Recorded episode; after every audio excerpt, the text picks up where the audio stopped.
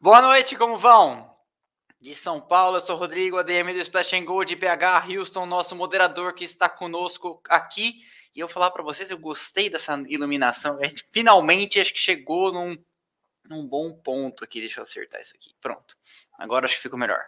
Tudo bom? Como vão? Gostaram da corrida? Acho que temos uma corrida, nota. Que nota a gente daria para corrida? Coloca aqui na caixa de comentários. Eu acho que eu daria um 7,5. Mas vamos começar pelo começo, onde é o melhor lugar para se começar normalmente as coisas. Deixe o like que é de graça, somos 317 no momento nos assistindo, vamos chegar a 1.000, 1.500, quem sabe 2.000 hoje. Então, deixe o like que é de graça para a gente disseminar aí pelos confins da internet o nosso sinal, o nosso salve, a palavra deste canal e que todo mundo possa vir nos assistir. Então, deixe o like, é o mais importante no momento, que a gente sempre possa aí continuar falando com todo mundo. Então, por favor, deixem seus likes. Já estou entrando aqui, inclusive, para conferir, fiscalizar e me certificar de que vocês não estão me passando para trás. Somos, ah, eu já dei o like, 226 likes no momento, 233 likes no momento e subindo and rising. 376 nos assistem. A água está aqui. O Expresso Tônica está aqui. Pronto para emergências. E vamos falar então desse final de semana do Grande Prêmio da Áustria. 130% de Max Verstappen. Você deve estar perguntando o que ele está falando com isso, né? E o lance é que ele fez pole, vitória e volta mais rápida hoje. E ele venceu a sprint de ontem, então é 130% de aproveitamento, não é nem 100% de aproveitamento. Ele vinha liderando todas as voltas da corrida desde a 42 do Grande Prêmio de Miami. Isso já deve fazer uns 45 dias. Então, assim, o domínio de Max Verstappen é assombroso ultrapassou hoje o maior domínio estabelecido pela Mercedes, que foi de oito vitórias consecutivas. Hoje eles venceram a nona, então eles ultrapassam a Mercedes. E já vamos falar disso, já vamos falar, falar de muita coisa, mas vamos aproveitar também para lembrá-los que a gente vai sortear livros da nossa parceira, a editora Gulliver. Hoje, mais dois, é o último, último não é o último, na verdade, é o primeiro, mas é referente à cota junho, né? Então são os livros referentes de junho, são dois livros. E nós vamos sortear dois, inclusive, que estão nesse slide: o Quase Heróis, do Rodrigo Matar, e o Gerder Trabe, do Flávio Gomes, para dois assinantes presentes a esta live. Que agora é assim: quer concorrer? Tem que estar tá aqui, tem que estar tá aqui presente, senão depois tem que ficar correndo atrás de marmanjos ou marmanjas para descobrir se as pessoas tão, vão querer o livro, etc, se as pessoas estão vivas, etc. Então, tá aí. Hoje sortearemos dois livros da editora Gulliver para os nossos assinantes. Tem que estar tá aqui. Houston, o código é eu quero? Pode ser. Então o código é eu quero, não é eu quero mãe, eu quero, eu quero por favor, eu quero padim, ser, é eu quero só. Escreve eu quero na caixa de comentários e o Houston vai filtrar os comentários dos assinantes, evidentemente, que tem lá o serinho de assinante, e aí a galera está aí automaticamente elegível ao prêmio, beleza? Então é isso, um de cada um aí. Os quase heróis e o Gerder Trabe, editora Gulliver. Eu passo os nomes amanhã e eles já botam no correio para vocês. E eu acho que os quatro da leva passada já devem, inclusive, ter chegado. Galera aí que, que concorre, me avise depois se já chegou, que concorre não, a galera que já ganhou, né? Me avise, inclusive, eu tô vendo a galera aqui, todo mundo eu quero, eu quero, Júlio César, Leonardo, Alisson, Silvio da Cunha, Silvio Cunha, Fábio, Vinícius Rez, Leco, Arai, Everson, Carlos Henrique, Camilo Som Camila Sommer, Martim Petri, Evandro Mariari, Elcio Torres, todo mundo quer. Todo mundo quer, eu também quero, beleza? Então é isso. Likes dados, recados dados. Tem mais uma coisa. Semana que vem tem mais um sorteio aqui. Um sorteio excepcional. Não é um sorteio de livros mensal. É um sorteio de uma hora de simulador com coach lá na Pilotec. Sabe o que é a Pilotec? Eu já venho falando aqui. Pilotec é uma academia aqui em São Paulo especializada no treinamento de pilotos. Você vai lá, faz toda a preparação, os exercícios específicos, localizados, é, psicofísicos, etc. E eu fiz eu estive lá nessa semana, na terça, não lembro se foi na terça ou na quarta, estive lá, acho que foi na terça. Fiz os exercícios, fiz uma hora de simulador, tava com dor na parte posterior da coxa, na musculatura aqui do braço, etc, porque o simulador é brabo, os exercícios são intensos, E aí vocês vão concorrer a uma hora de simulador lá na Pilotec, um simulador com a mesma tecnologia que o pessoal da Fórmula 1 faz. Não é brincadeira. E aí, terça-feira, vem um episódio sobre isso. Inclusive, vocês vão ver eu andando no simulador lá. Minha melhor passagem foi 1,16 e 3, se eu não me engano. Não, 1,16 e 6, que é bem acima do tempo de Interlagos, né? O pessoal tá virando 1,10, 1,8, 1,6. E eu fiz 1,16. Mas não ficou tão feio assim, vocês vão ver lá. Até que treinando eu acho que eu, que eu melhorei bastante. Ok? Então vamos lá, vamos falar do final de semana do Grande Prêmio da Áustria. O Red Bull Ring está aí na nossa tela, sol entre nuvens hoje, no tempo, tempo firme, ainda que tivéssemos nuvens no entorno, né? Mas uh, tivemos aí um, um, ontem uma sprint encharcada, né? A pista molhada secando, mas tinha chovido antes. Ah, nós vimos, inclusive, que a previsão do tempo falava em. Ah. Oi? Nós vimos que a previsão do tempo falava em chuva em 81% de chance ontem antes da sprint. Batata acertou, a previsão do tempo acertou, choveu. A pista estava molhada, mas secando, né? Inclusive, nós tivemos um sprint aí cheio de alternativas. Já comentei detidamente sobre isso ontem. Não vou falar de novo sobre a sprint aqui, a não ser que vocês perguntem, tá? O Red Bull Ring é uma versão alterada do antigo circuito lá é, do Osterreichring, né? Que não é Zeltweg. Inclusive, eu gostaria depois de falar, eu peguei um slide aqui para explicar é, qual é a diferença, né? Porque você está vendo aqui, ó, o circuito menor, tá? E o circuito maior é o que vai por fora, tá? Mas o atual é o pequenininho. Ele é um, ele acho que ele, se não me engano, ele é o menor, tirando Mônaco, o menor circuito da Fórmula 1 atual. Tá? Aqui no próximo slide eu peguei, quer ver? Aqui, ó, uma, uma visão mais de fora, tá vendo? Ó? O, onde tem ali aquela, aquela área de escape que tem uma, parece uma bandeirinha da Áustria, não a primeira lá no canto, essa aqui mais para o meio da tela, é a curva 1, que sobe, isso aqui é uma baita numa piramba, eu falei ontem, da reta dos boxes até a curva 1, nós temos 30 metros de desnível. 30 metros, os engenheiros do, do nossa caixa de comentários vão, vão me corrigir, mas 30 metros, a grosso modo, são 10 andares. Tá? E aí, da curva 1 até lá em cima, o primeiro grampo, são mais 30 metros de desnível. Então, esse terreno é assim, né? Então, são 10 andares, depois mais 10 andares, morro acima, e depois de lá para cá é só descida até chegar de novo na reta dos boxes. Morro abaixo aí, todo esse circuito, essa parte interna desse carrossel de curvas aí, tudo, todo em descida. Galvão Bueno fala carrossel de curvas, né? E aí, aqui, explicando para vocês qual a diferença entre Zeltweg e a diferença entre o Red Bull Ring. O Red Bull Ring tá lá em cima, ó na tela com um rosinha, uma figurinha rosa. Esse é o circuito onde a Fórmula 1 correu hoje. E no meio da tela aqui, ó, você vê uma pista de pouso. Esse é o circuito, é, esse é o aeródromo de Zeltweg, né? E o circuito de Zeltweg era ali. Então, em alguns anos, teve Fórmula 1 ali. E eu, se eu não me engano, uma vez eu, eu xeretei para descobrir, mas é a, são as localizações mais próximas de toda a história em que teve corrida de Fórmula 1 tão perto uma da outra, assim, são os dois, as duas sedes estão mais próximas da Fórmula 1 uma da outra, tá? Então tivemos aí, é, essa é uma curiosidade, eu gosto sempre de contar alguma curiosidadezinha a respeito do circuito, a respeito da sede onde recebeu a corrida.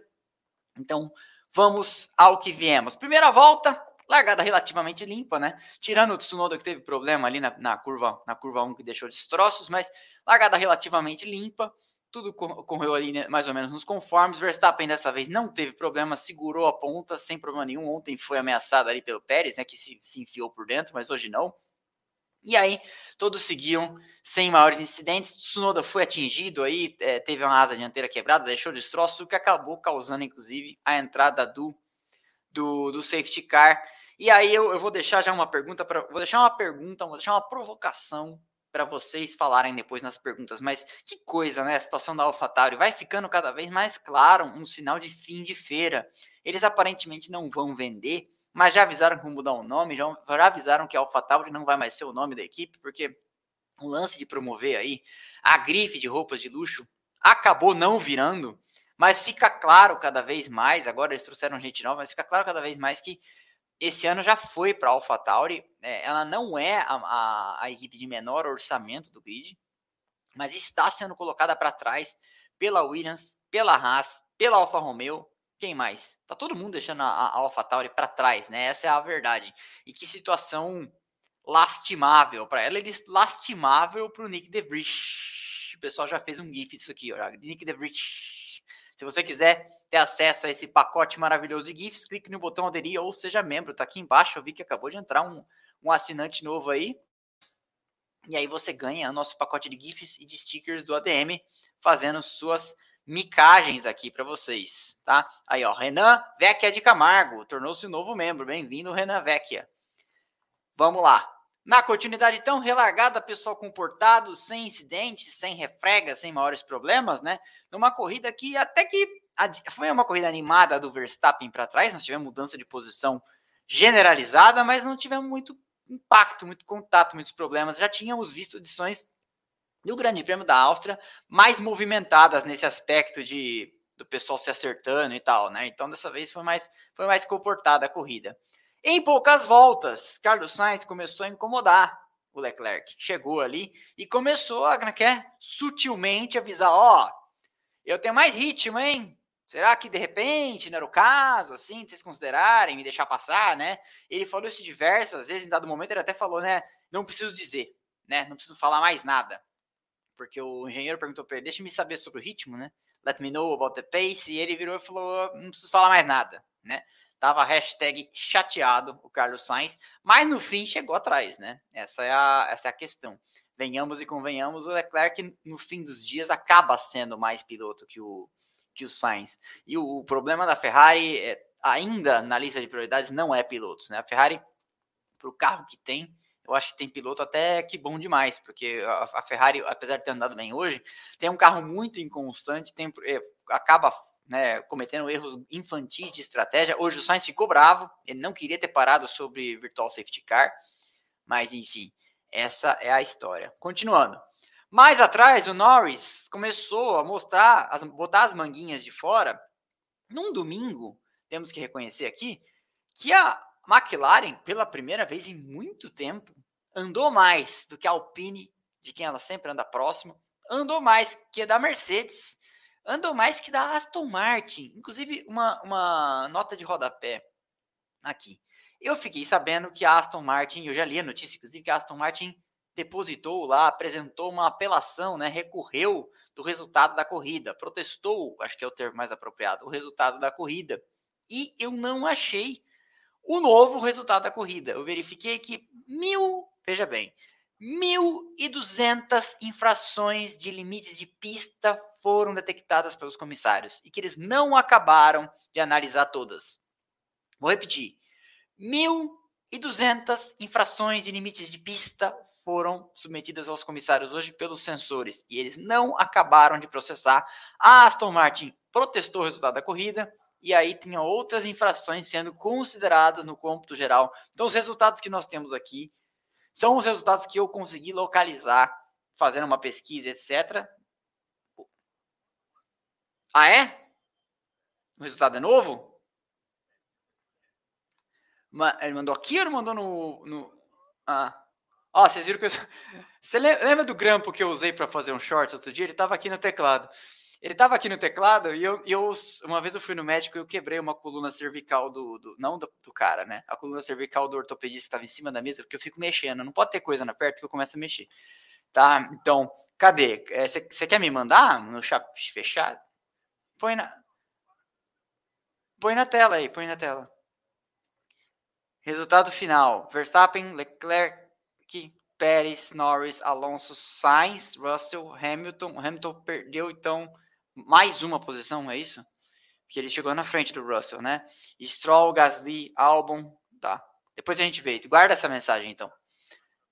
Beleza. Porque no fim não vai mudar muita coisa na nossa, na nossa conversa. Então, bem-vindo, Leandro Ávila, novo membro. Teve mais um que eu vi aí.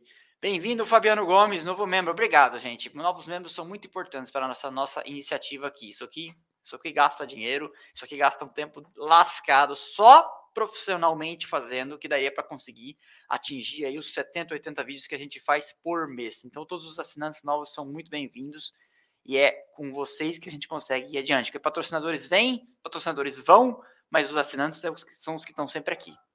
Beleza? Continuando, 835 nos assistem no momento e nós temos 464 likes, o que significa que dava para ser melhor, né? Dava para ser duas vezes melhor, dava para ser o dobro de likes aí, não custava nada. Porque muita gente que está aqui já não é a mesma galera que entrou, então a galera que entrou dava para ter aí uns mil likes no momento. Vamos lá, deixem o like, tá? Eu dizia, né, dizia eu, como fala o professor Girafales, que a McLaren, pela primeira vez em muito tempo, vinha andando com ritmo respeitável aí, melhor que a Alpine, que é de quem ela normalmente é mais próxima, melhor do que Mercedes, melhor do que de Aston Martin, que é uma galera de quem ela sempre, nesse ano de 2023, esteve mais distante. Mas o Russell deu trabalho hoje. O Russell foi para cima, incomodou até as Ferraris, né? Desculpa, o Russell. Mas o Norris deu trabalho hoje, incomodou o Hamilton, incomodou a Aston Martin, na, não ali no confronto direto, mas incomodou no cronômetro. O Alonso teve que se, se né, se situar, marcar a distância, o Norris com risco de tomar um undercut.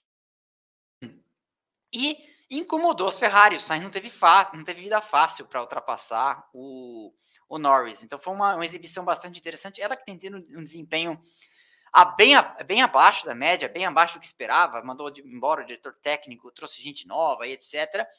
E não está sendo ainda aquela caminhada rumo ao topo que a gente esperava. Aquele episódio que eu fiz sobre o ressurgimento da McLaren em 2021, eu acho que é o episódio que mais mal envelheceu na história desse canal, porque definitivamente parecia em 2021, em setembro, que o Daniel Ricardo, com aquela vitória, ia desovar, ia desengrenar, ia desabrochar. Acho que esse é o termo, né? E não como foi que aconteceu. Corta para 2023, o Ricardo nem corre mais na Fórmula 1. E parecia que a McLaren estava no rumo, novo, novo Zac Brown trazendo novos patrocinadores, novo túnel de vento, nova fábrica que eles construíram um anexo, não sei o quê. Corta para agora, começaram o ano mandando para trás. André Estela no lançamento do carro falando que o carro já não tinha atingido os parâmetros que eles esperavam, etc. Então, realmente é, é surpreendente ver a McLaren andando o que andou hoje. Vou tomar o Expresso Tônica. Daniel Gade, novo membro, o Daniel Gade né? não sei se é gringo. Daniel, muito obrigado por, por, nos, por assinar aí este canal e prestigiar esta iniciativa. Continuando. Tendo largado em 15, né, nós comentamos aqui, quarta corrida consecutiva que Checo Pérez classifica-se fora do top 10, quarta corrida seguida que ele não vai ao Q3, né? Da última vez que isso aconteceu, a gente ainda considerava o Pérez aí um piloto capaz de, de repente, né, oferecer alguma resistência, mas ele bateu no Q1 lá em Mônaco e de lá para cá, nunca mais, ele vem escalando o pelotão.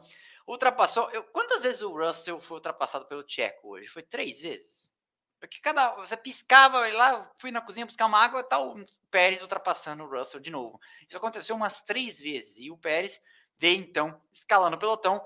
Não fez mais do que obrigação, a gente sabe, com o carro que tem nas mãos, né? É de se esperar realmente isso. A Red Bull está numa liga acima e, e distante de todo o grid, mas a verdade é que largando de 15 não tem jeito, tem que vir escalando mesmo o, o pelotão. Detalhe, até para a gente pôr em perspectiva, largando de uma posição parecida, 12, 11 em Miami, o Verstappen ultrapassou todos, inclusive o Pérez, na pista, sem safety car, sem safety car virtual, sem bandeira vermelha e ainda chegou 5 segundos, 7 segundos na frente do Pérez, né? Então, só para pôr as coisas em perspectiva, para lembrar a galera, no, não é só carro, né? Piloto faz muita diferença.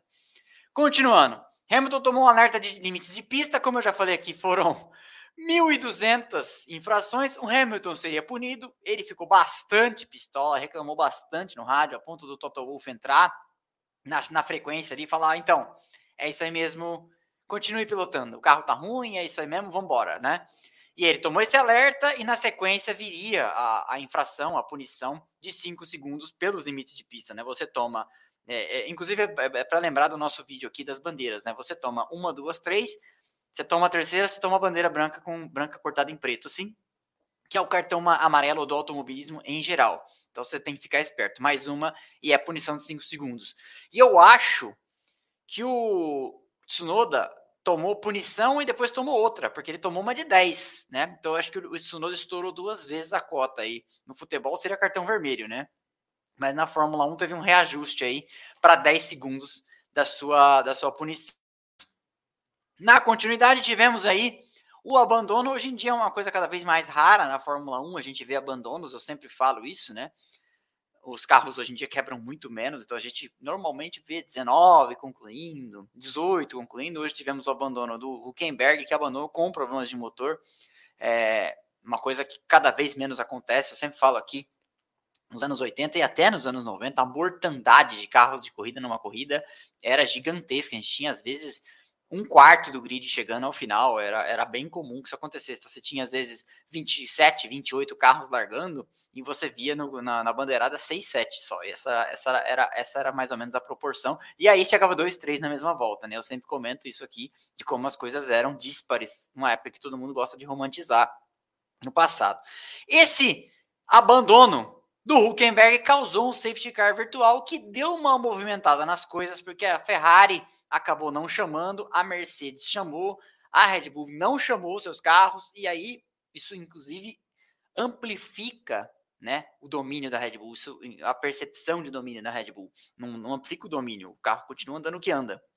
Mas o fato é que não, eles não precisaram dar-se ao luxo de fazer um pit stop enquanto está todo mundo andando mais devagar. 40% a menos. Eles mantiveram o planejado, pararam quando tinha que parar, e ainda assim o Verstappen tinha, na, no final da bandeirada, vantagem suficiente para fazer um pit stop eletivo, que a equipe falou para ele, pô, esfria os pneus aí, faz a volta mais rápida, bicho. Ele, não, eu quero parar, quero trocar o pneu, porque todo pit stop, já está pronto um episódio aqui sobre pit stop, todo pit stop, ele é um risco. Pode enroscar, pode dar zica, pode errar, pode atropelar um mecânico, pode não frear no lugar certo, etc. É sempre uma, um risco totalmente evitável. Né? Igual assim, ah, você faz uma cirurgia podendo evitá-la? Você até faz aquelas cirurgias eletivas, etc. Né? Mas, mas é uma cirurgia. Né? Então é a mesma coisa, pit stop guardadas as devidas proporções, é isso. Você, tá, você poderia não fazer, não faça, né? Mas ele preferiu fazer e fez. E ainda assim voltou na frente, venceu a prova e ficou com a melhor volta. Então tivemos aí o safety car virtual acionado.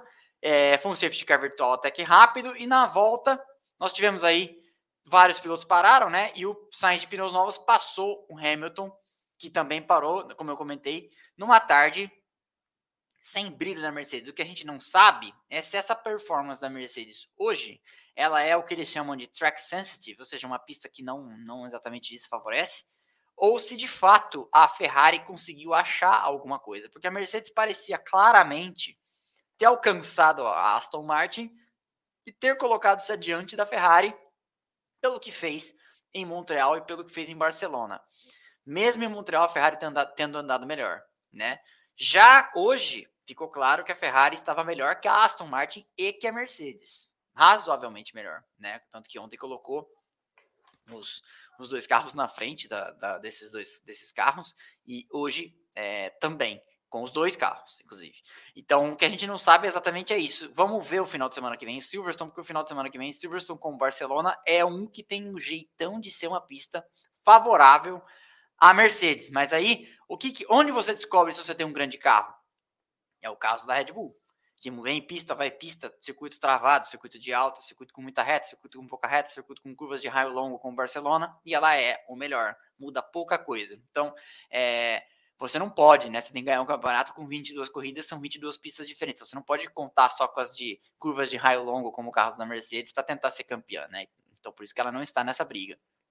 Mas essa é a verdade. Vamos ver na semana que vem, porque inclusive a Mercedes promete mais um pacote de atualizações e depois mais outro antes da pausa de, de verão. A pausa de verão, que é a nossa pausa de inverno, né? A pausa de verão depois do Grande Prêmio da Bélgica em Spa. Spa normalmente era, era a, a prova de retorno da Fórmula 1 do verão, né? Esse ano ela vai ser a, a de, antes da pausa. E a, depois da pausa vai ser é, Zandvoort. E eu vou fazer essa live de. Não vou fazer essa live daqui, viu? Vamos ter que organizar essa live para fazer de outro lugar. 644 likes com 967 almas nos assistindo. Vou fazer igual o Carlos Sainz. Preciso falar alguma coisa? Preciso mesmo dizer alguma coisa? Deixem os like, canalhas. E a gente vai continuar aqui. Próximo slide. Então é isso, escalando o pelotão. O Tcheco chegou no Sainz para passar e passou. Eles teriam lá mais adiante novamente uma briga bastante interessante, né? É, foi uma belíssima briga. Inclusive, nós tivemos boas brigas em vários locais, várias partes do pelotão. É, Stroll com o Albon, o Norris teve várias brigas. Foi uma corrida Verstappen à parte, eu diria, né? Foi uma corrida Verstappen à parte, foi uma corrida bastante animada, com várias brigas bastante interessantes. E aí a Red Bull manteve o plano e parou o Verstappen na hora programada. Tipo, quero saber se vai ter safety car virtual, não quero saber se vai ter é, intempéries, vão parar na hora que a gente acha que é apropriado, que as nossas contas dizem que a gente tem que parar. E é isso aí. E aí a gente para e beleza, né? E o Verstappen com isso perdeu a ponta para as duas Ferraris. E como eu falei, quebrou essa não é invencibilidade, né? Mas esse domínio acachapante dele, que desde Miami liderava sem parar todas as voltas das corridas até aqui. E até falaram, se ele viesse liderando até a décima volta, a décima quinta volta de Silverstone, algo assim, ele quebraria o, o recorde de mais, mais voltas lideradas consecutivas da história da Fórmula 1. Mas acabou. Não foi isso que aconteceu, né? Na continuidade, então, o Verstappen passa o Sainz, parte atrás do Leclerc, a diferença era de 5,8 segundos. Ele tinha pneus mais novos, ele tinha um carro melhor, tem um carro melhor. E aí fizemos, né, fiz as contas no Twitter, quanto tempo vai demorar para ele passar, para ele alcançar, né? Não demorou muito e ele alcançaria. O Hamilton e o Norris tiveram aí também um momento, o Norris passou e foi embora, grandes pontos para a McLaren. É, nesse momento aqui era a quarta posição, acabaria não sendo, né? Mas ainda assim bons pontos para Quer dizer, agora eu já nem sei mais, que o resultado mudou da corrida, né? Vamos ter que, vou ter que olhar aqui. Antes da gente falar dos resultados, eu vou falar, eu vou dar uma, mais uma última olhada aqui na internet. Depois pede pro Carlos, foi o Carlos, assinante, falar pra gente onde ele achou, que a gente procura aqui. Ah, você tá gerando uma, uma, um novo, uma nova apresentação? Beleza. E aí, em poucas voltas, o Verstappen chegou. A diferença que era de 5.8, olha a diferença aí, ó. Olha o Leclerc ali na frente, rapidinho. Ele chegou, estava virando mais de um segundo por volta, mais rápido, e, e, alcançou rapidamente. Chegou, passou sem maiores problemas, tinha muito mais tração, tinha muito mais chegada em, em freada né, naquele ponto ali, no, no, no topo da subida. Não tinha o que fazer, passou e foi embora. E abriu a diferença. E aí, nesse momento, o Hamilton bravo, o Toto Wolff entrou no rádio, né? É, mais alguém tomou penalizações? E aí o Toto disse: todo mundo está tomando penalizações, Lewis. Por favor, continue, né? Keep going. E foi engraçado e foi um prato cheio para os haters do Hamilton essa corrida, porque ele reclamou bastante. E aí a galera que gosta de dizer que ele não merecia dirigir nem carrinho de hot dog, vai dizer o que sempre diz, né? Em dado momento apareceu aqui a, a lista dos da malha fina da FIA, né? Naquele momento, pilotos ainda por cumprir punição. Sainz, Hamilton, Ocon, Albon, De Vries. Mas tinha mais, teve bem mais. Isso aí foi só um momento, eu achei só inusitado, eu pus aqui, porque esse gráfico eu nunca tinha visto. Eu nunca tinha visto uma, uma a, a, Fórmula 1 ter que colocar em termos bastante claros, assim, ó, é, essa é a baderna que está. E eu acho assim, saiu já, depois que acabou a corrida, uma recomendação. Eu não consegui achar o resultado, mas eu consegui achar aqui no site da Fórmula 1 uma recomendação dos comissários para que a organização do circuito, lá, os proprietários do circuito, leia-se a Red Bull, façam alterações nas curvas é, 9 e 10, se eu não me engano, e coloquem ali ó, aquela chamada gravel trap, né, uma caixa de brita, para que os limites de pista sejam, é, sejam forçados, não seria forçados, sejam uh, eu, como é que é a palavra? Sejam exigidos, sejam postos em que se, que se faça cumprir os limites de pista com a caixa de brita, porque a caixa de brita não perdoa, né? Você vai uma, você vai duas, você vai três, uma hora você não volta, uma hora você fica, uma hora você roda, uma hora você traz pedra para pista e etc. Né? Joga pedra para dentro do seu, seu, seu duto, de, duto de freio, estraga o assoalho, etc. E alguma coisa vai ter que ser feita, porque 1.200 1.200, friso, infrações por limites de pista, realmente é um pouquinho, um pouquinho demais, né? Hamilton parou então, pagou sua punição de 5 segundos, como tantas outras pessoas pagariam nesta tarde lá em, em Red Bull Ring, nessa manhã aqui no Brasil. O Norris passou o Gasly, e como eu comentei, hoje a McLaren andou mais do que a Alpine, Mercedes, Aston Martin e etc. Mas no fim é, acabou não sendo aí é, tão bom quanto parecia, né? A gente parecia que ele ia ser até quarto ou quinto, talvez, mas não, não foi, mas de qualquer forma foi um bom resultado, fez pontos que a McLaren vinha precisando, né?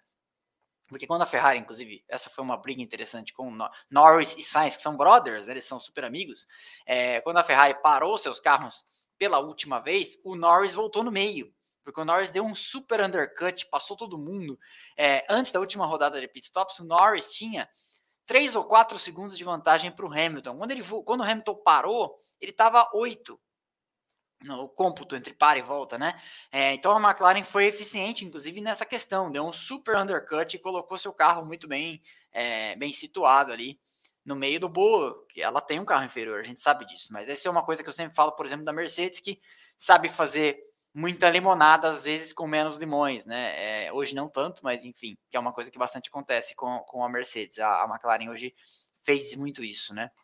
E aí no finalzinho, o ponto que sobrava, o décimo lugar, que era do álbum, que, que ele segurou bem a, a, corrida toda, o Stroll veio e passou uma pena para Williams, que queria esse décimo pontinho aí, marcou marcaria pontos ontem, não marcou, né? Quem marcou foi a Haas com o Huckenberg, teria marcado pontos, não marcou também e não marcou hoje. E agora para Williams, provavelmente, talvez Spa e talvez Monza, né? Que são as pistas aí que tem, tem a cara deles, porque apesar de Silverstone ter muita reta, Silverstone não nos ajuda porque é um circuito que exige muito downforce, não é uma não é uma pista com a cara da Williams, né?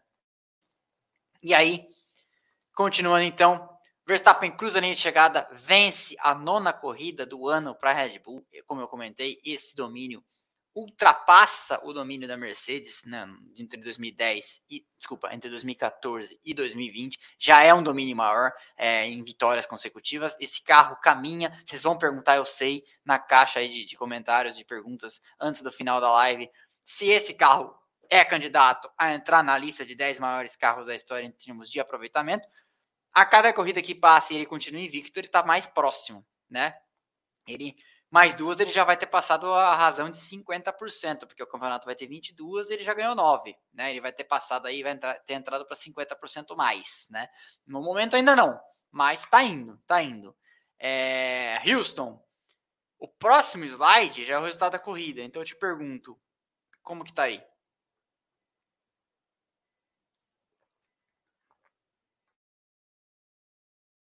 Beleza.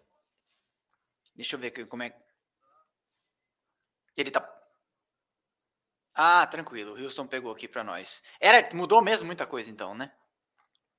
Mudou pra cacete. o Norris tá em quarto?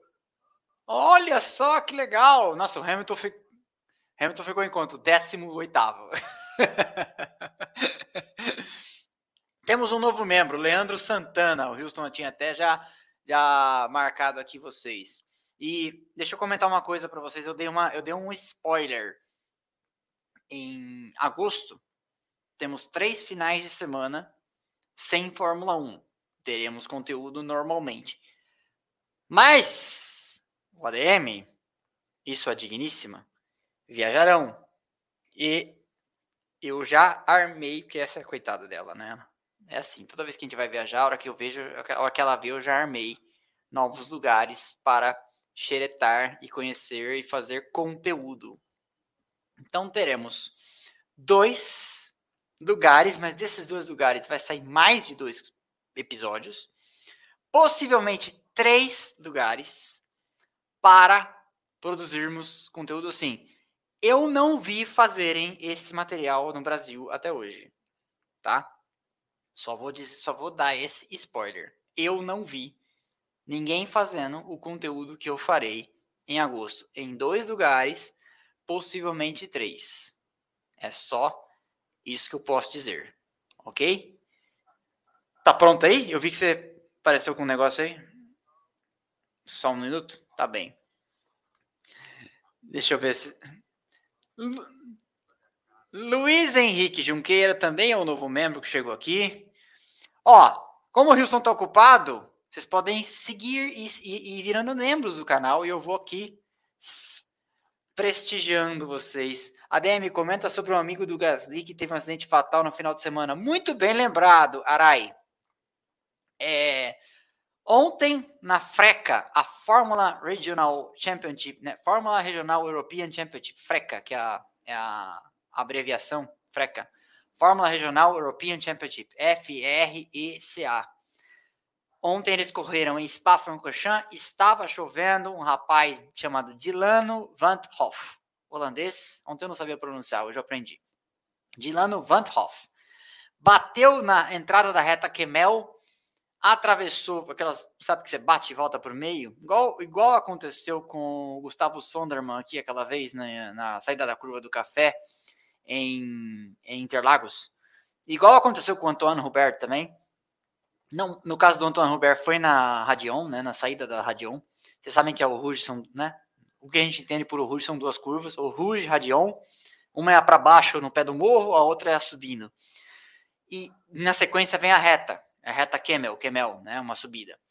E o Dilano Van Hoff bateu, voltou para o meio da pista e foi pego em cheio numa colisão em T, que é a pior colisão que existe no automobilismo.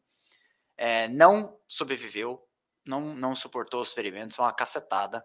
É, se você assistiu o vídeo com. Eu não vou pôr aqui, nem vou mostrar no canal, mas se você assistiu o vídeo com áudio, sabe quando você bate que você fala, hum, bateu, bateu meio choco já, assim, a, a cacetada, você vê que não, nem, nem houve muito dispersão de energia, foi tudo descarregado no monocoque ali. E ele veio a falecer. 18 anos de idade, um rapaz, um moleque, tava aí subindo, né? Climbing the ranks, corria pela MP, que é uma equipe holandesa, por onde correu o Drogovic na Fórmula 2, na, no seu primeiro e no seu, no seu terceiro ano, que foi campeão ano passado. E então o automobilismo está em luto, que o Dilano Van Hoff perdeu então a, a vida, e o Arai lembrou muito bem. Aí eu falei ontem no vídeo, né? É, não dava para fazer o vídeo de ontem sem comentar isso, mas é isso. Temos aí uma morte no automobilismo e um debate sobre se Spa-Francorchamps pode receber corridas é, na chuva. Né? Essa é uma situação. O Norris deu uma panca, lembra, no, na classificação em 2021 ou 2022? 2021, acho. Norris deu uma panca lá e o Vettel até parou para olhar, lembra?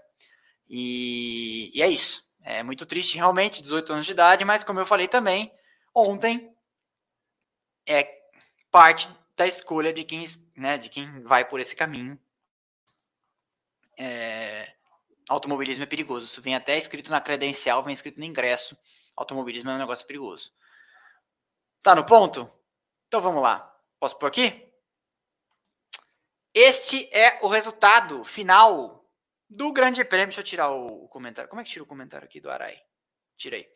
Esse é o comentário. Esse é o comentário. Esse é o resultado final, então, do Grande Prêmio da, da Áustria, depois das diligências, depois aí da auditoria das americanas.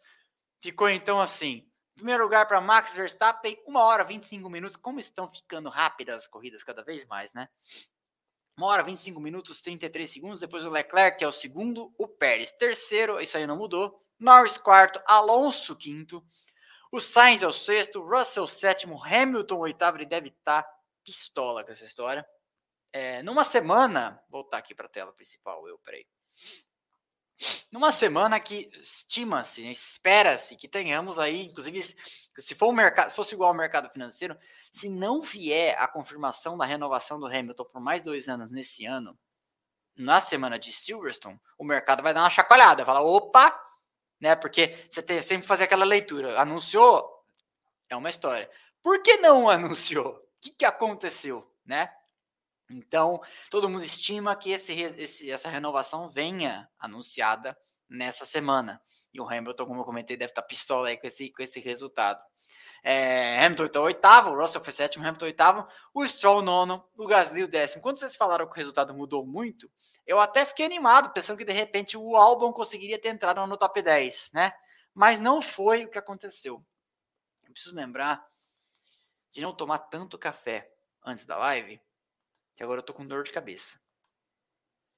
Continuando. Opa.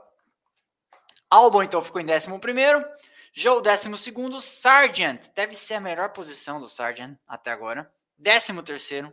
Ocon, 14 Bottas, 15 Piastri, 16 De Vries, 17 Esse também é consistente, hein? Olha, vou te contar. E aí, Magnussen 18, Tsunoda 19 e o Huckenberg constando aqui como único uh, abandono da corrida. Vamos à pontuação. O Verstappen, deixa eu puxar esse monitor mais para cá, porque senão eu saio do enquadramento da câmera. Pronto. Verstappen, 229 pontos. O Pérez, 148. O Alonso, 131. O Alonso. Tá certo isso? Essa pontuação? Deixa eu olhar no aplicativo da Fórmula 1. Ah, é? Nossa, porque eu não lembrava o Alonso estar tá tão, pra, tão mais pontos que o Hamilton, mas enfim, vamos lá. É, Alonso 131, Hamilton 106, Sainz 82, Leclerc. Nós já estamos chegando na metade da temporada. O Leclerc ainda está atrás do Sainz com 72. Eu acho que é um pouco da indignação do Sainz é essa, né? Pô, eu tô na frente. Até aqui. Vocês não vão me dar preferência, né? Eu acho que ele ficou ali o primeiro terço preso atrás e não gostou, né? Por causa disso, então, que ele quer condições para. Bom, deixa, me libera, deixa eu ir embora quando eu tenho mais ritmo, né? É, Russell tem emplatado com o Leclerc tem 72, o Stroll tem 44, o Ocon tem 31 e o Norris fez bons pontos hoje, tem 24. O Norris fez 12, é isso? Deixa eu voltar aqui. Não aparece? Aparece? Aparece. 12. Metade dos pontos que o Norris tem, ele fez hoje na, no campeonato. E aí, Gasly, 16, Huckenberg, 9, Albon, 7. Seis desses pontos ele fez na semana, na semana retrasada, né? E aí, Piastri tem 5, Bottas 5 também, Joe, tem 4, depois Sunoda 2, Magnussen 2 e zerados os ameaçadíssimos cada vez mais, Sargent e De Vries. Vou colocar aqui, antes de a gente abrir o quadro de construtores, uma pergunta. Passamos de mil nos assistindo e temos 906. Estamos com 1.100 nos assistindo, 1.121 e 906 likes. Então, por favor, deixem aí mais likes para a gente espalhar a nossa palavra, a internet afora. Eu sempre digo isso para todo mundo. E temos mais um assinante, Giovanni Garcia. Bem-vindo, Giovanni Garcia. Bem-vindo a, a, esta, a este movimento, que não é nenhum não é nem um canal, é um movimento, eu falo sempre. Uh, eu vou deixar aqui a pergunta para vocês, audiência, e vocês refletem, vocês reflitam. E vocês, para que e você reflete, e vocês reflitam, que é o De Vries volta da pausa de verão? Porque o Sargent eu acho que volta. A Williams é, nesse aspecto, a Williams é mais condescendente, mas também por causa da grana, né? Será que o De Vries volta da pausa de verão? E voltando da pausa de verão, desculpa, e não voltando da pausa de verão, quem vem para o seu lugar? Porque, cuidado antes da resposta fácil. Ah, Daniel Ricardo. Calma. Calma. Porque se você fosse o Daniel Ricardo, você voltaria na Alpha Tauri. Entenda esse ano de corno que a Alpha Tauri está tendo. Você lembra que o Daniel Ricardo já venceu oito provas na Fórmula 1, foi um cara que em 2016 e 2017 andou mais que o Verstappen, né? Então é bom colocar as coisas em perspectiva. Essa volta do Daniel Ricardo para o grid, se acontecer, ela tem que ser muito estudada e muito pensada, né? Então deixo aqui a reflexão para vocês, depois eu vou olhar aqui os comentários. Continuando, próximo slide. Campeonato de Construtores, olha como está, 377. Então agora a Red Bull tem oficialmente mais que o dobro de pontos da segunda colocada. 377 contra 178 da Mercedes, 175 da Aston Martin. É, esse final de semana a Aston Martin deu uma encostada, né, por causa inclusive da punição aí dada ao Hamilton. Mas a, o fato é que a Mercedes teve um final de semana demais de começo do ano, né? Ela estava andando mais para isso aí parecia nas últimas três corridas ter achado alguma coisa. A gente até comentei aqui que a Mercedes teve uma excelente sexta-feira em uma simulação muito boa de, de long run, calçando pneus duros. Mas não, não, isso não se demonstrou demonstrou concreto, não se demonstrou real na corrida, né? Continuando então. É, a Ferrari tem 154, a Alpine tem 47, a McLaren tem 29. A McLaren dá uma manobrada importante para se afastar ali da, da, da, classe da classe D do grid da Fórmula 1, né, que ali é, ela, ela, ela quer disputar com a Alpine e a McLaren ansiava ali ser, lembremos que a McLaren em 2021 brigou com a Ferrari para ser terceira força e perdeu, né?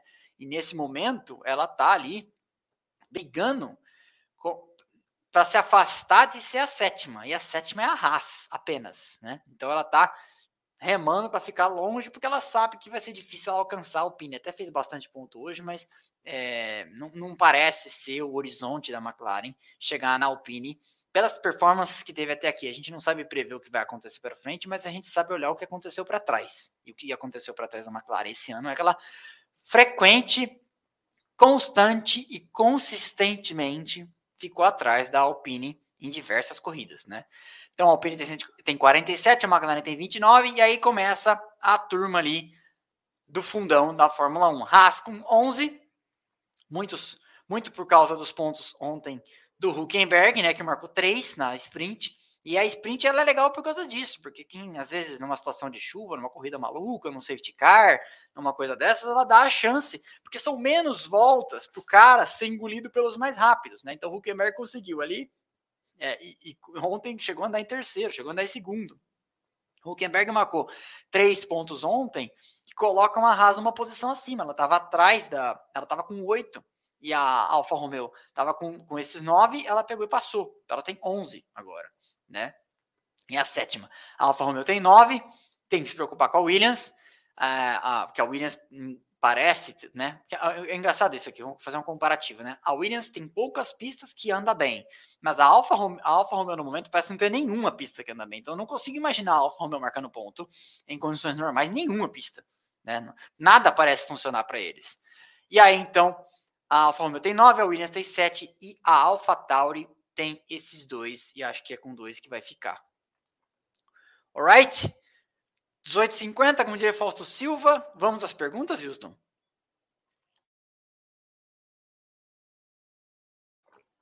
Ok. Última chamada para o sorteio. Quem chegou agora e não sabe, a gente está aqui sorteando hoje dois livros da editora Gulliver. Deixa eu pegar lá o primeiro slide. É, são, nossa senhora, são 27. Peraí. Primeiro slide.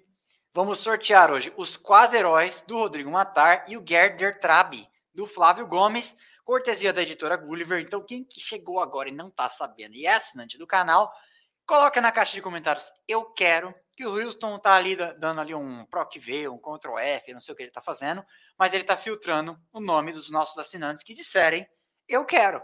Então, quem, quer, quem já disse não precisa dizer, mas né? Mas é, para não ter que ficar batendo o nome de vocês de novo. Mas quem é assinante? Ó, Felipe Dias que disse eu quero, Josué Júnior, é não, Felipe Dias que disse eu quero e outros que Tiago Tavares que disse eu quero, Antônio Prado Júnior que disse eu quero, mas vocês não são assinantes do canal. Então eu convido vocês a assinar o canal que na live que vem a gente vai sortear uma hora de simulador lá na Pilotec tá? Eu já avisei vocês, terça-feira vem o episódio, eu fui lá na Pilotec, uma hora de simulador, simulador igual da Fórmula 1, igual os que os pilotos fazem, é, físico o negócio, tem que sair com isso aqui duro, aqui, essa, essa, esse músculo aqui, ó, tem que pegar o volante com força, assim, nossa senhora, tá doendo até agora. Ontem eu dormi em cima desse braço, acordei com dor. É, o canal que na semana que vem vocês concorrerão, tá? Então, é isso aí. E o Houston pediu para vocês fazerem essa, essa, essa, última leva aí de eu quero, porque ele vai filtrar. Enquanto isso, ele pega as perguntas. Se você quiser, quando você estiver ocupado, assim, me fala onde estão as perguntas. Será no favorito? Quer que eu vou pegando? Hum. Camilo Save.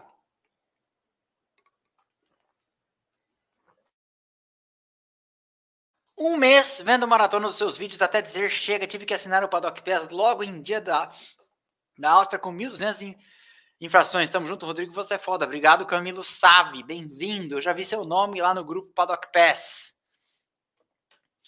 Sniper da Tambu. será que é isso? O que precisa ser feito para parar o Verstappen? Ah, Sniper da Tamburello, entendi.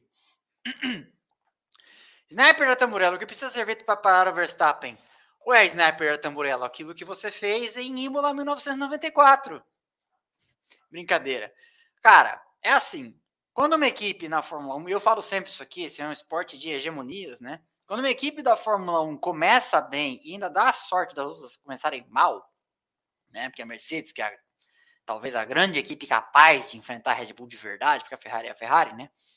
É, quando começa mal assim, você tem que torcer para ela dar uma tropeçada, você tem que torcer para a Mercedes é, pro ano que vem conseguir achar de fato o pulo do gato, para a Ferrari deixar de por um momento ser a Ferrari, etc. Né? Porque senão o Verstappen vai enfileirar campeonatos como o Hamilton enfileirou, como o Schumacher enfileirou, como a McLaren enfileirou nos anos 80, só que a McLaren teve um com Lauda, dois com Prost, um com Lauda, três com Prost, três com Senna.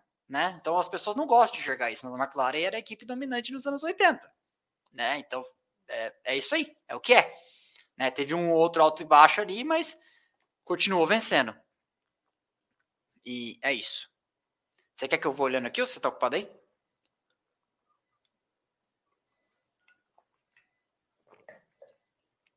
Matheus Sebastiani, superchat de 50 reais para pôr um sorriso no nosso rosto. É, lá no começo da live, vocês viram o Houston? Eu falei, o que, que foi? Ele tava tipo. Uh, uh, meu Deus! Boa noite, Matheus Sebastiani. Queria a sua opinião. Se a Fórmula 1 não precisa de restrições, tu acha que o desenvolvimento dos carros seria algo parecido com este do vídeo Quebrei o recorde mundial de 400 metros neste carro, hipercarro do canal? Putz, Matheus, eu não tô, eu não vi esse vídeo. Precisaria assistir. É assim. Eu sempre explico para quem me pergunta tal apreciemos o seguinte: década de 60. Os soviéticos colocam o primeiro homem no espaço, Yuri Gagarin, deu uma órbita. Os americanos foram pegos no contrapé, não tinham nem nada, tanto que o primeiro americano aí ao espaço, Alan Shepard, vai num voo suborbital, né? Porque eles não tinham tecnologia para colocar o homem na órbita. E aí o Kennedy, presidente dos Estados Unidos, diz: "Nós vamos colocar um homem na Lua até o final da década" e aí vira um Deus nos acuda e os Estados Unidos então entram de cabeça na corrida espacial, demoram para ultrapassar os soviéticos, ultrapassam e vencem a corrida espacial. Né? Essa é a história. E aí, eram dois participantes. A Fórmula 1 são 10 participantes todo ano. Todo ano. E eu acho mágico o seguinte: muda o regulamento, pessoas diferentes em fábricas diferentes, com ideias diferentes, sentam na frente de uma folha de papel. Nunca é uma folha em branco, porque já sabe o que fizeram. Às vezes, pô, tem uma ideia lá na Indy que usaram um negócio que pode ser legal, na, na, em Daytona, em Le Mans, etc. Mas é um carro que, dentro do limite do regulamento, pode ser do jeito que for. E aí eles constroem esses carros, eles vão para a pista e, de repente, ontem, na classificação, sexta. Do primeiro ao último, a diferença era de menos de um segundo, do primeiro para o vigésimo. Olha que coisa sensacional. Né? Então, eu acho espetacular que 10 carros diferentes, vindos de cabeças diferentes, de fábricas diferentes, de ideias diferentes, vem cada um de um lugar, bota lá para andar, são pilotos diferentes, um melhor, outro pior, etc. Um, um vai mais, anda bem em curva de alta, outro melhor em curvas de baixa, etc. Porque também tem isso. E a diferença é só essa. Nós estamos falando de diferença aqui de décimos, de milésimos, de segundos, né? Então, é, é, é, isso me encanta um pouco. É, e pensar que se você não evoluir o carro até a semana que vem, o, o adversário vai evoluir. Então, ficar parado onde está e andando para trás, evoluir só o arroz com feijão é continuar na mesma, Sabe? É eu acho, acho essa parte bastante incrível. Então, assim, não sei se eu dei uma resposta que vale o seu superchat espetacular de 50 reais, inclusive estamos abertos a outros, mas é, eu tentei fazer uma reflexão aqui, já que eu não assisti o vídeo que você comenta. Tá bom? Obrigado, Matheus. Matheus Campos. É sério isso? Suderge informa. Verstappen tem 229 pontos, 250 possíveis. Você contou as duas sprint aqui? Ok, vamos ver. São nove corridas. Fazer nove. Não estou duvidando de você, mas espera aí. 9 vezes 25, 225. Mais 16 de duas sprint. 241. mais 9 de 9 voltas mais rápidas. Você tá certo, 250 pontos possíveis. Ele tem 229. Quanto que dá? Ele tem 91,6% dos pontos possíveis. É ponto, hein? É ponto, hein? Rapaz! É isso aí, Matheus Campos. Muito obrigado. Júnior César, Josué Júnior became a new member. Bem-vindo, Josué Júnior. Capitão Tilápia became a new member. e Matheus Sebastiani também tornou-se um novo membro. Bem-vindo, Matheus Sebastiani, que é o do Superchat. Mande sempre Superchat, a gente gosta. Guilherme Avelino Oficial. Você acha que foi exagero de muitas punições com os pilotos, pois teve muita punição por exceder limite de pista? Acho, acho isso super chato. Acho que tem que colocar uma esteira de prego, sem brincadeira. Algum obstáculo, um serrilhado que destrói os pneus, aquela, aquela, aquele asfalto que é tão poroso que o carro anda mais devagar, sei lá, qualquer coisa. Mas e aí o que aconteceu aconteceu, não tem que punir. Muito chato 1.200 punições, né? Porra.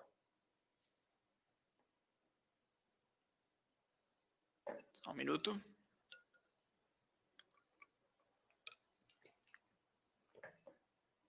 Felipe Augusto Luz. Pô, e aquele quase acidente com o Jack no pré-corrida? Rendeu risada porque não deu em nada de ruim. Sim, tá no Instagram da Fórmula 1, né? Eu vi. É, jetpack, jetpack eu não tenho vontade de andar, mas vocês já viram aqueles vídeos da.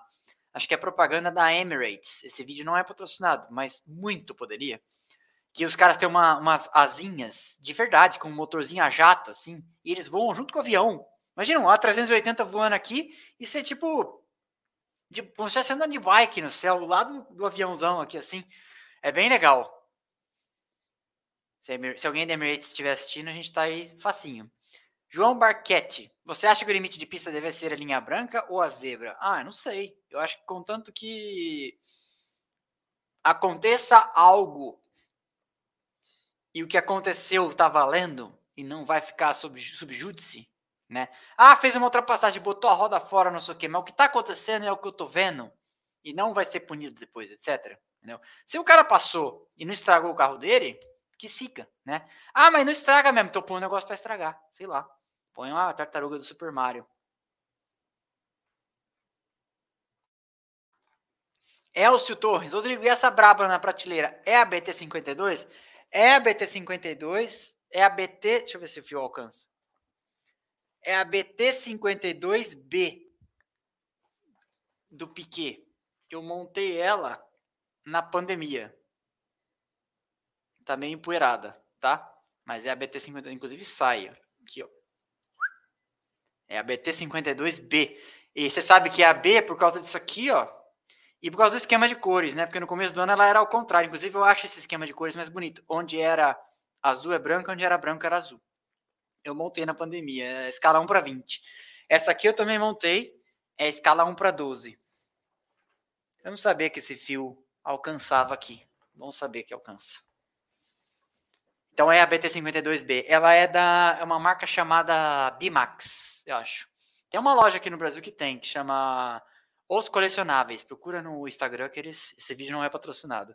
Mas se vocês quiserem mandar as miniaturas para cá, nem, nem adianta montar, não ter tempo de montar. ADM, Luiz Freitas, nosso holandês da Alfa está com os dias contados? Tá. Todo mundo sabe disso, ele sabe disso. Tá.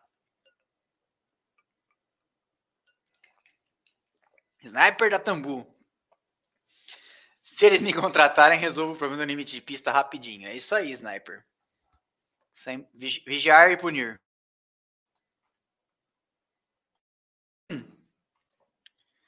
Carlos Eduardo de Moraes, ADM, quando o meu fará uma live pós-corrida?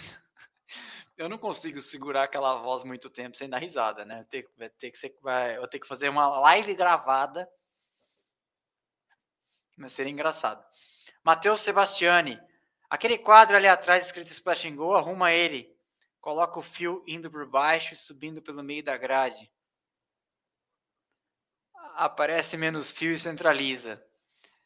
Ok, Matheus, muito obrigado pelas dicas, dicas de decoração. Henrique Bock. Belu... É, ó, ele falou aqui no meu vídeo para eu tomar cuidado, porque a gente nunca sabe. A gente nunca sabe outro dia. Henrique. É, acho que não tem, não. Henrique Bock Beloube. A gente tá. Henrique, não é nada, não é zoeira com seu nome, é que a gente tá preocupado que virou mexeu, aparece aqui nomes da zoeira, sabe? Giuseppe Cadura, fi, como é que era o da semana passada? Liz, Liz, Liz Foley. ADM, não acho normal não termos abandonos. Eu tenho a impressão que o limite está ficando mais longe e os carros não quebram. Na verdade, a gente, como tudo, né? Imagina assim, ó, nos anos 70, nos anos 80, nos anos 60, na verdade, nos anos 50 e nos anos 60, as turbinas de aviação eram super frágeis. Elas foram melhorando, melhorando de uma forma que o lito da, do Aviões e Músicas não me deixa mentir, nós temos o padrão ETOPS hoje em dia que o avião pode voar não sei quantas horas longe de uma base de alternância lá de voo. E beleza, ele pode voar com um motor só. Por quê? Porque as certificações, a melhoria, os procedimentos, a fabricação, etc., são cada vez mais bizarramente eficientes. Os carros não quebram, os aviões não quebram, etc. É isso. Tem conversa. É tudo melhor. O iPhone 14 é melhor que o iPhone 9, que é melhor que o iPhone 3. E sei lá, é, antigamente, isso aqui era de, de neon, durava 500 horas. Isso aqui é de LED, dura 50 mil e custa 1% do que custava. Né? Então é, é assim, não tem jeito. Vamos lá?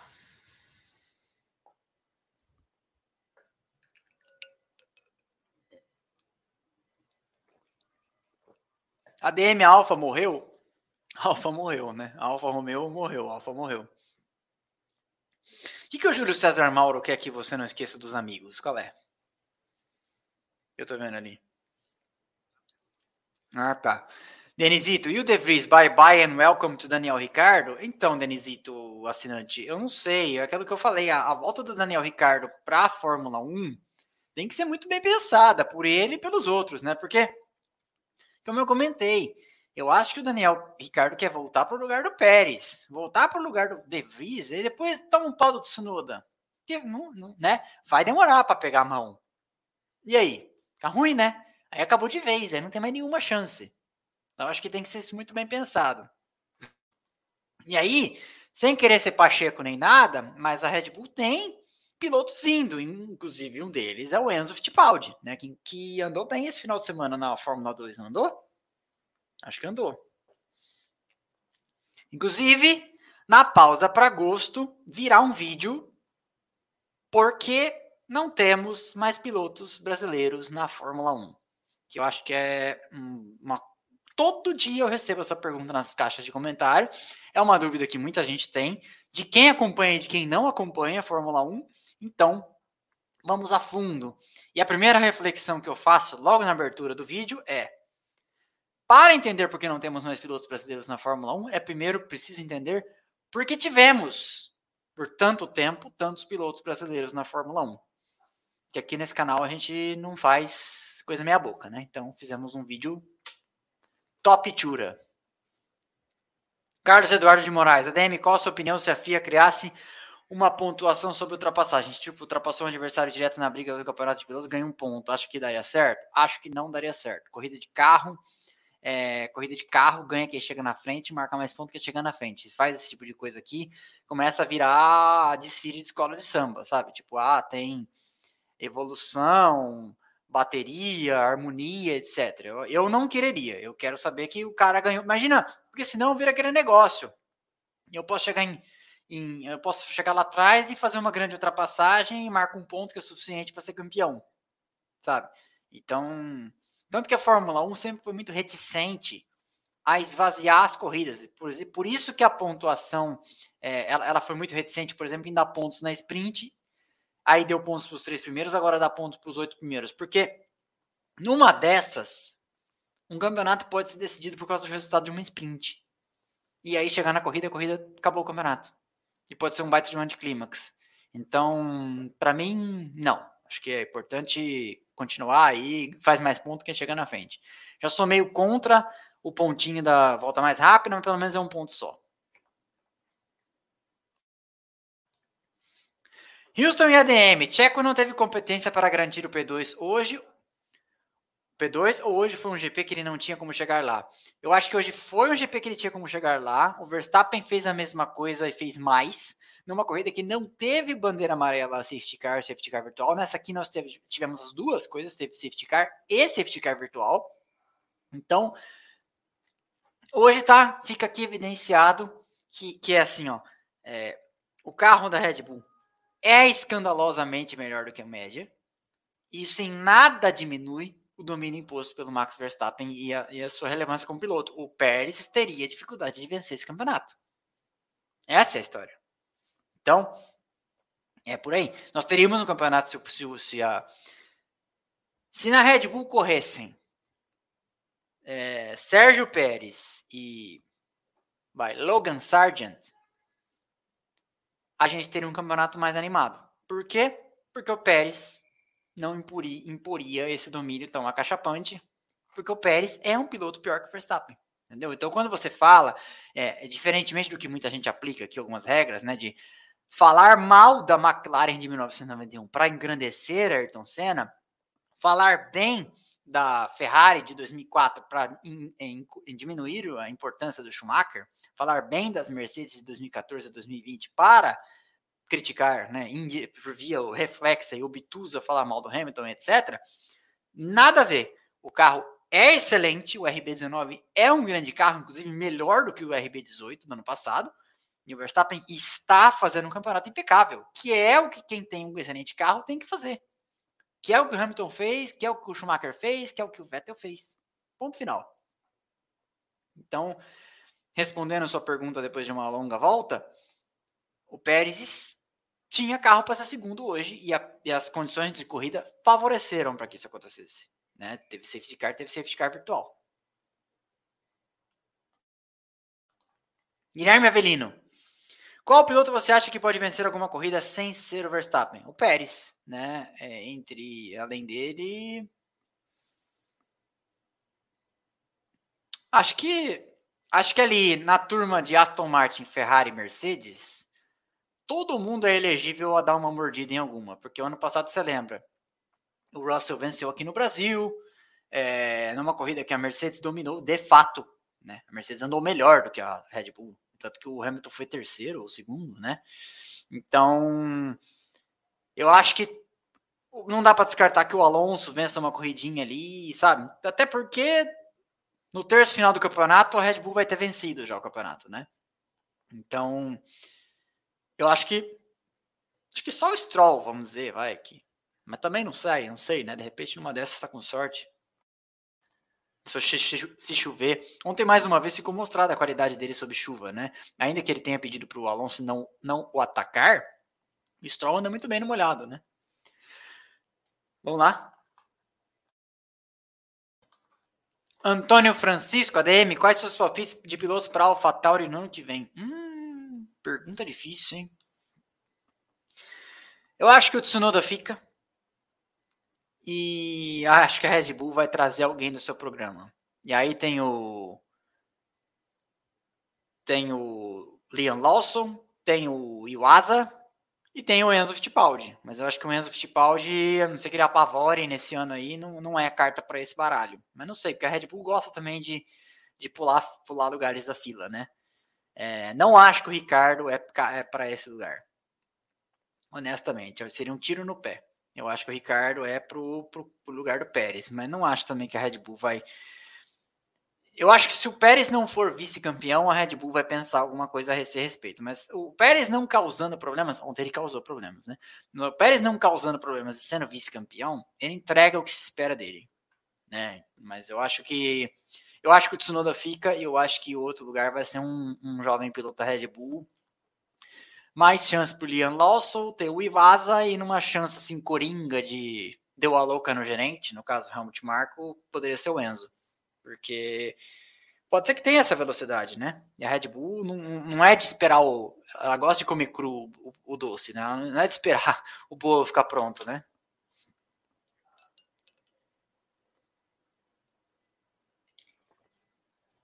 ADM Lina Gringa sobre uma conversa do Alex Palu na AlphaTauri. Procede? Então, Estão falando muito bem do Alex Palu, inclusive falando que o caso dele é mais justificável do que era o do Colton Herta ano passado, né? Ele é americano. Temos que. Não, ele não é americano, desculpa. O Colton Herta é americano. O Palu é mexicano? Qual que é? Ou é espanhol? Qual que é a nacionalidade do Palu? Alex Palou. Alex Palou. Espanhol, motorista espanhol. Então, é, não sei se há todo esse afã da Red Bull, da organização, né, para trazer um cara que não é americano, né? mas como braço, ele é mais justificável que o Colton Herta. Ele tá fazendo mais do que o Colton Herta, né? fez no ano passado, e no ano passado, não fosse pelo problema da superlicença, o Hertha estaria correndo na Fórmula 1 nesse ano, no lugar do De Vries.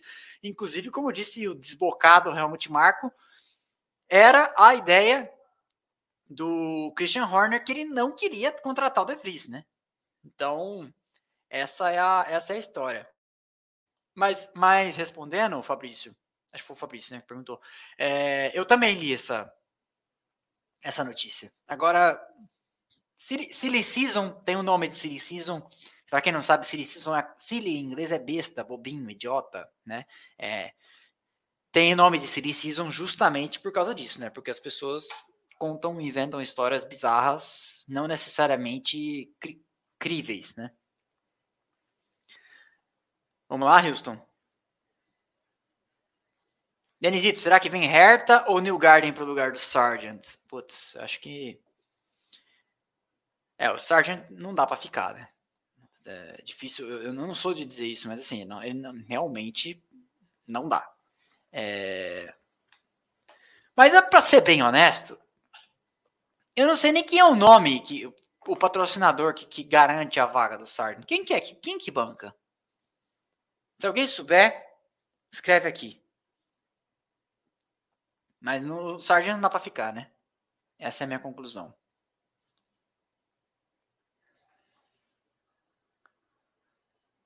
Leandro Santana, se Verstappen toma 5 segundos de penalidade, perdia a corrida. Não perdia. Foi 500 e alguma coisa na linha de chegada. O Houston falou aqui, mandou que vai pegar o resultado. Olha lá, ó, 555. Nem com punição nem sem, sem parar no sob safety car, parando no final, etc. Não, não pararia, não perderia. Não tem para ninguém, não. Cardim, ADM, já pensou em fazer um moletom do movimento? Cardim, eu tô pensando em fazer, não um moletom, mas uma windbreaker, sabe? Tem aqui no armário, não sei se eu vou alcançar, peraí. Ai, tá preso ali, não vai dar. Sabe aquelas jaquetas fininhas para cortar o vento só? É, eu já senti necessidade disso. Pra, tipo, até no autódromo ano passado na Endurance, lembra que eu fiz? Tava frio pra cacete. Uma windbreaker mais fininha, mais levinha, que talvez segurasse chuva, assim. Eu acho que é legal. Tem uma galera que, que anda de moto, etc. Mas também pensei em fazer a camiseta dry fit. Mas, para ser bem honesto, camiseta e fazer essas coisas que não são objeto aqui do canal, dá um trabalho lascado. Então eu acho que a gente vai fazer na virada agora 23 para 24. Antônio Prado. Ilustríssimo doutor Rodrigo, caro colega, Verstappen alcançará ainda nesse ano o número de vitórias do Prost. É porque hoje ele está com 42 e o Prost tem 51, né? É matematicamente possível, né? Porque ainda nós temos, nós estamos na nona de 22. Dá para ganhar? Ele precisa de mais nove, né? É possível, sim. É possível, você tem razão.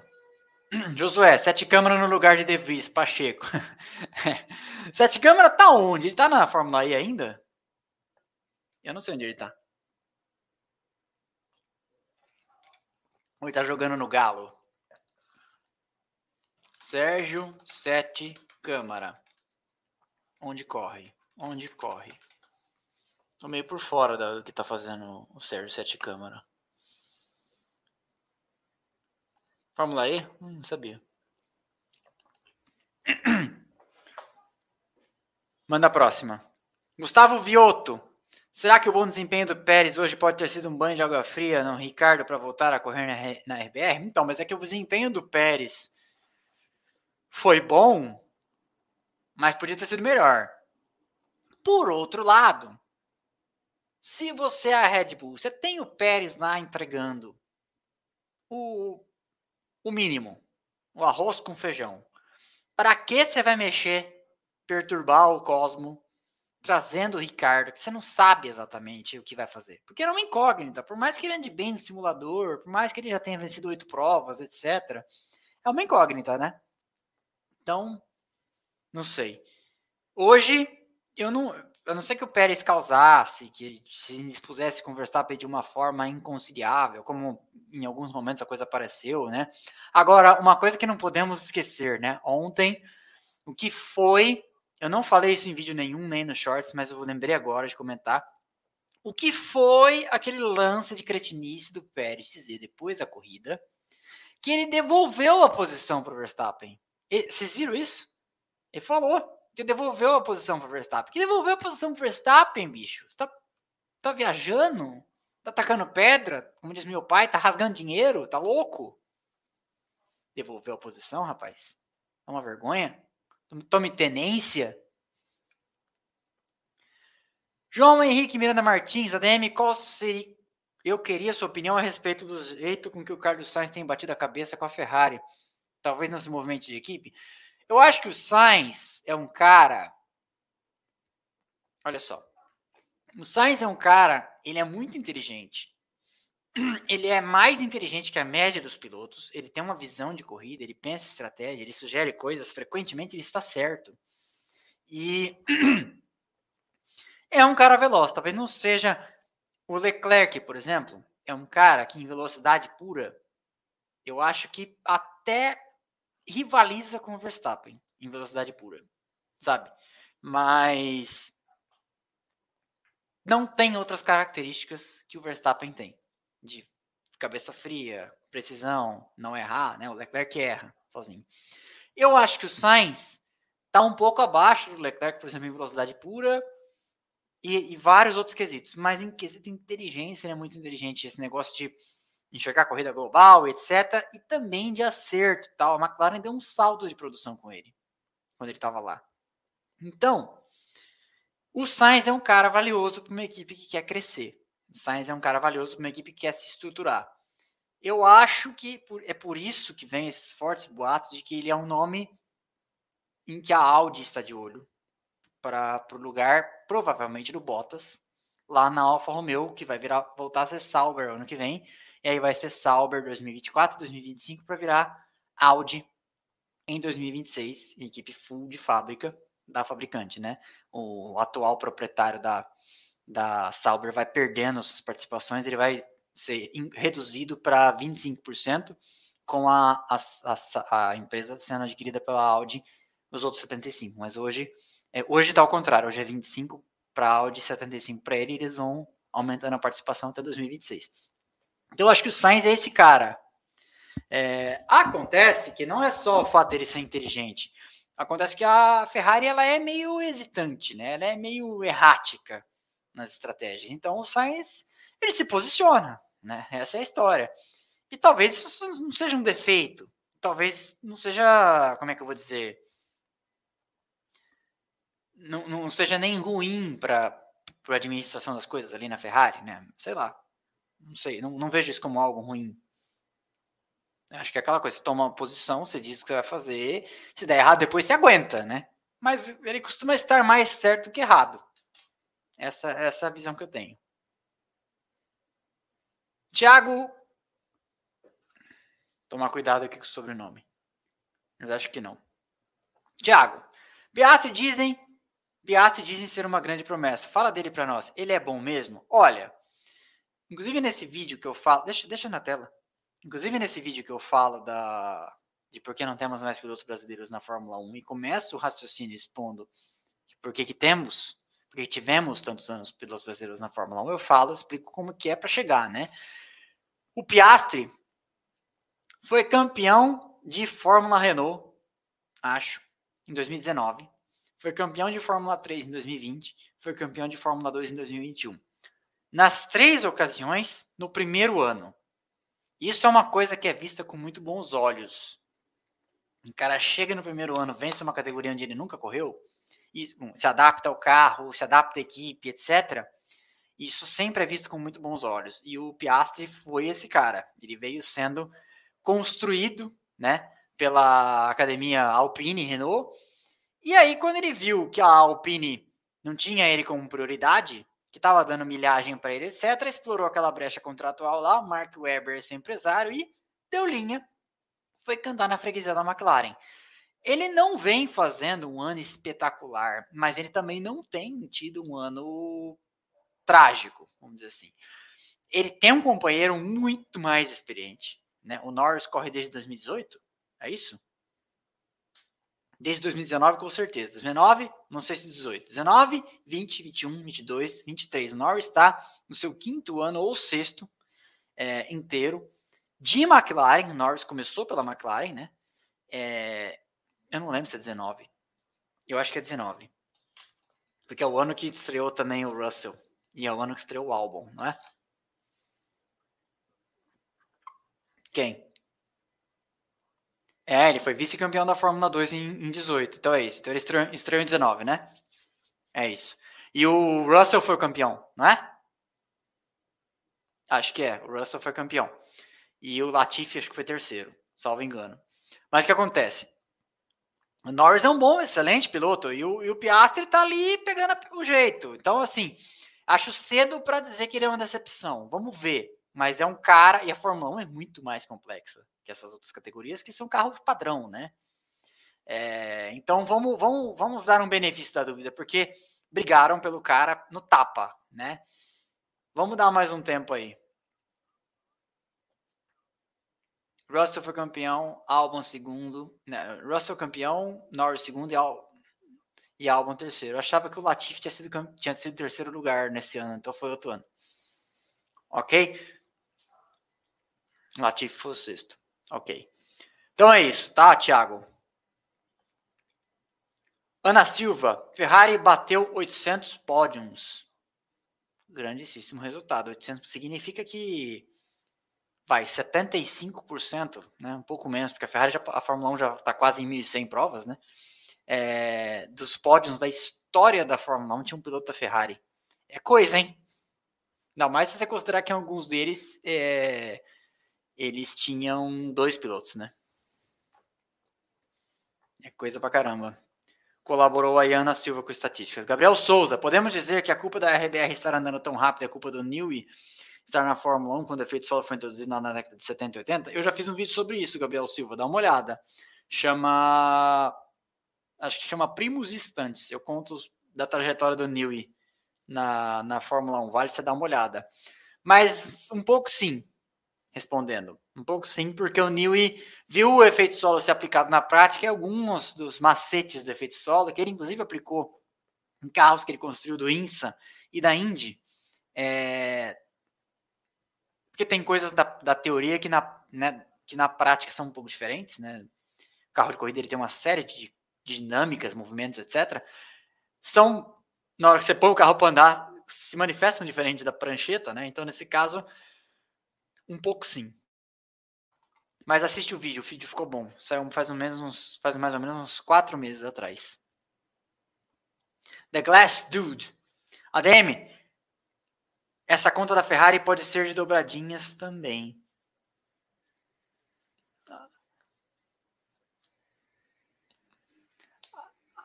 Ah, tá. Então, então não. Então não, não, minha conta não vale, será?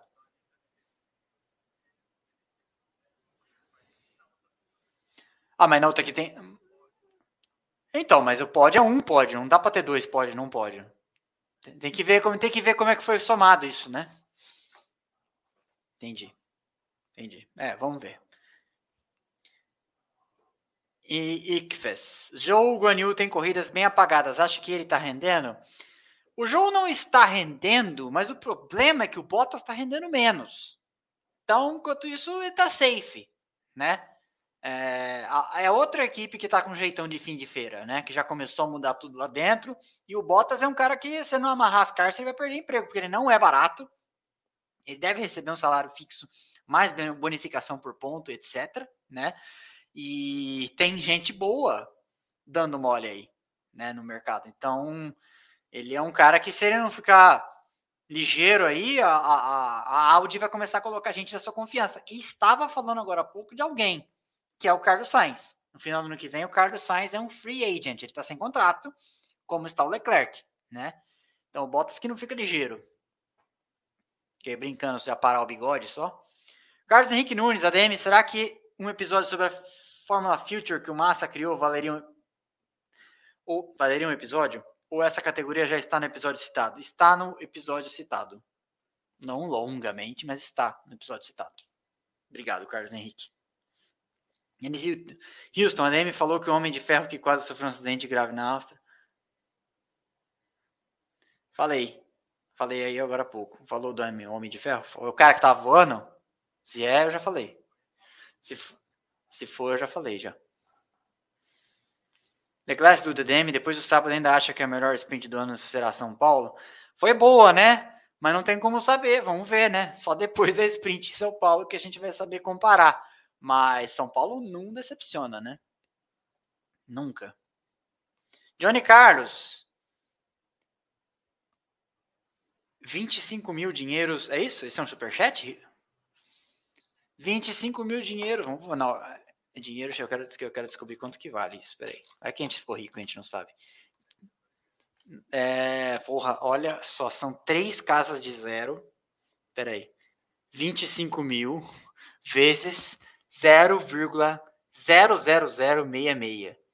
Deu 16,50. Ei! Obrigado, Johnny Carlos. Muito bom. Dá para tomar um, uma cerveja. Vou tomar alguma coisa. Obrigado, Johnny Carlos, pelos seus 25 mil dinheiros do Paraguai. Guarani Paraguaio. Obrigado, Johnny Carlos. Verstappen chegou. Eu achava que era tipo é, Yuan da China, sei lá. Verstappen chegou no Leclerc e passou em uma volta. Pérez demorou cinco voltas para passar do Sainz. Baile do Verstappen. Não precisou acrescentar, como diria Carlos Sainz, não precisou acrescentar nada. É isso aí. É isso aí. Exatamente isso aí. É a diferença que faz, né? Reginaldo Ferreira Campos, ADM, Red Bull pode entregar parte da direção do time B para Ford? Hum, acho que não, hein? Acho que não. Não é a cara da Red Bull fazer isso. É, não, acho que não.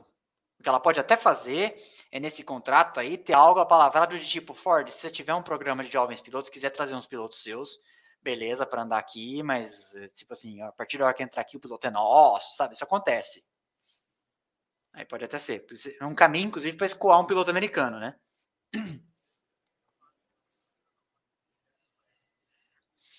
Saci Arerê. Superchat. Existe algum campeonato de base nos monopostos BR? Não, não, ouço nada há muitos anos. Lembro dos buenos da Fórmula 3 Sul-Americana. PS, qual o time da DM? Saci, hoje em dia, a gente, inclusive falarei nesse vídeo, existe a Fórmula 4 BR, com sanção, com, com chancela da FIA, é, patrocinada pelo BRB, etc. É uma categoria que já, inclusive, já entregou piloto para o exterior. O campeão do ano passado, o Pedro Clerot, está correndo e liderando o campeonato. Não sei se ainda está, mas estava liderando, quer ver?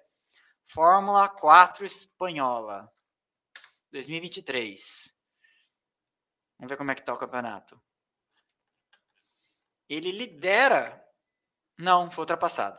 Liderava o campeonato da Fórmula 4, é, 132 a 108 no momento, mas ele liderava, ele tinha vencido as duas primeiras etapas e tinha um segundo lugar na terceira.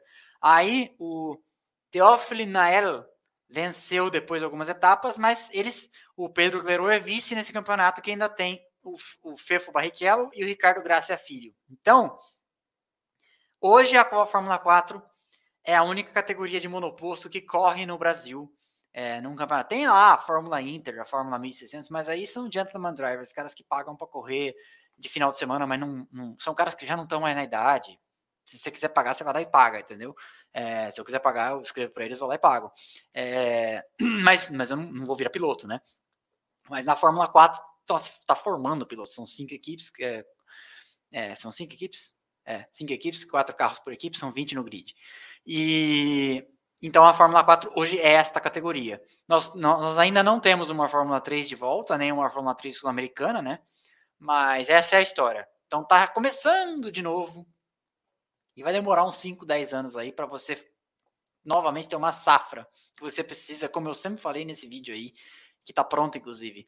E eu sempre falo, onde eu vou, às vezes em podcast, em entrevista, é você precisa de série para dela tirar um fora de série. É só assim que sai um Piquet, um Senna, um Emerson, um Verstappen, um Hamilton, um Vettel, tá? Meu time é o São Paulo Futebol Clube. 633, seis campeonatos brasileiros, três Libertadores, três mundiais. Milk Shakespeare, da hora esse nick, gostei. Gostei, Milk Shakespeare, 5 reais, superchat. Não acha que o Bottas tá meio que cagando para estar no grid? Ricardo no lugar do Stroll seria maravilhoso para ambas as partes. Ricardo no lugar de Stroll seria maravilhoso para ambas as partes. Mas é engraçado que você faz uma pergunta e aí a segunda parte não tem nada a ver com a primeira, né? Acho que o Bottas tá meio cagando para estar no grid. Acho até que ele tá mais feliz onde ele está hoje em dia do que estava na Mercedes. Ricardo no lugar do Stroll seria maravilhoso para ambas as partes. Acho que não, porque o Ricardo ia ser amassado vivo com farofa pelo Alonso. E nem sei se ia andar melhor que o Stroll vem andando tá? Porque se você olhar o Ricardo que estava na McLaren, acho que eu fico com o Stroll atualmente, porque o Stroll pelo menos é uma certeza. Beleza? Edson Júnior, Piastri hoje estava sem atualizações na McLaren? Sim, a McLaren levou dois carros diferentes para o Red Bull Ring e a semana que vem ele já vai ter as atualizações. Vinícius Rez, você acha que a relação entre Lewis e Toto pode estar estremecida, baseada nos áudios hoje? Nunca tinha visto eles se comunicarem dessa forma via rádio. Acho que não. Acho que, na verdade, a, rela a relação deles é sólida o suficiente para que ele dê um puxão de orelha público nele. E, tipo, beleza. E são bem, parece que, que falam, né? Bem brothers. Acho que não, não vai acontecer nada. Acho que, inclusive, esse anúncio deve vir nos próximos dias da, da, da renovação. É o que acho. Né? Mas o que eu, entre o que eu acho que vai acontecer tem uma distância. Júlio César Mauro, membro. Chumaquinho na Alfa seria interessante? É que acabou essa conexão aí, né? Chumaquinho, se, se andar, Chumaquinho volta na Williams. No lugar do Sargent, provavelmente. Acabou. Obrigado a todos que vieram. Terça-feira temos o nosso episódio. Ah, verdade, temos sorteio, mas peraí. Obrigado a todos que vieram. Terça-feira temos nossos episódios lá na Pilotec. Fiz o teste psicofísico, fiz exercício, andei de simulador, fiquei com dor.